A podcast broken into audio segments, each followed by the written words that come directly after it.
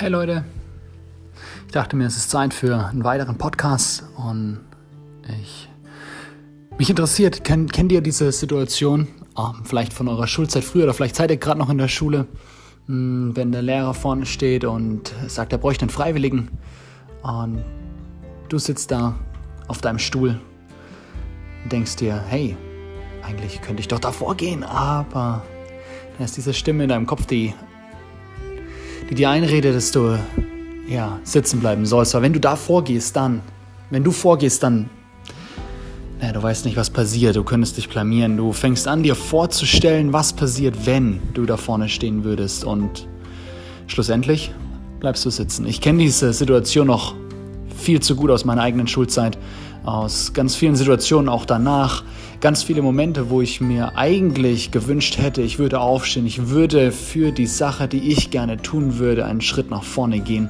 Aber die Stimme in meinem Kopf war einfach viel zu laut. Hat mir eingeredet, dass ich nicht gut genug bin, eingeredet, dass ich ja, zu dumm bin, zu schlecht bin, um Englisch zu lernen, dass ich keine gute Stimme habe und deswegen nicht vor Menschen sprechen könnte. Und ja sowieso nicht das Zeug dafür habe, irgendwie ein anderes Leben zu haben als das, was ich vor 15 Jahren hatte. Wenn es eine Sache gibt, die ich durch den Podcast machen will, ich will dir Mut machen. Mut machen, dass wenn ich diese Stimme in meinem Kopf ändern kann, dann kannst du das auch.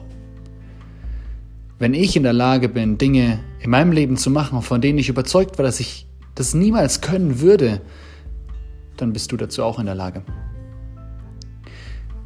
Ich möchte dir einen Gedanken vorstellen, den du eventuell einfach mal, naja, lass den einfach mal so ein bisschen, ja, mal so zu, vielleicht. Und zwar der Gedanke,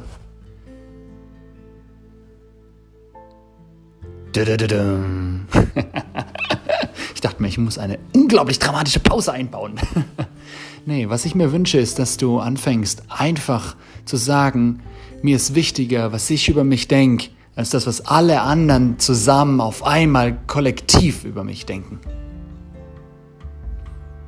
Ich sage das noch einmal.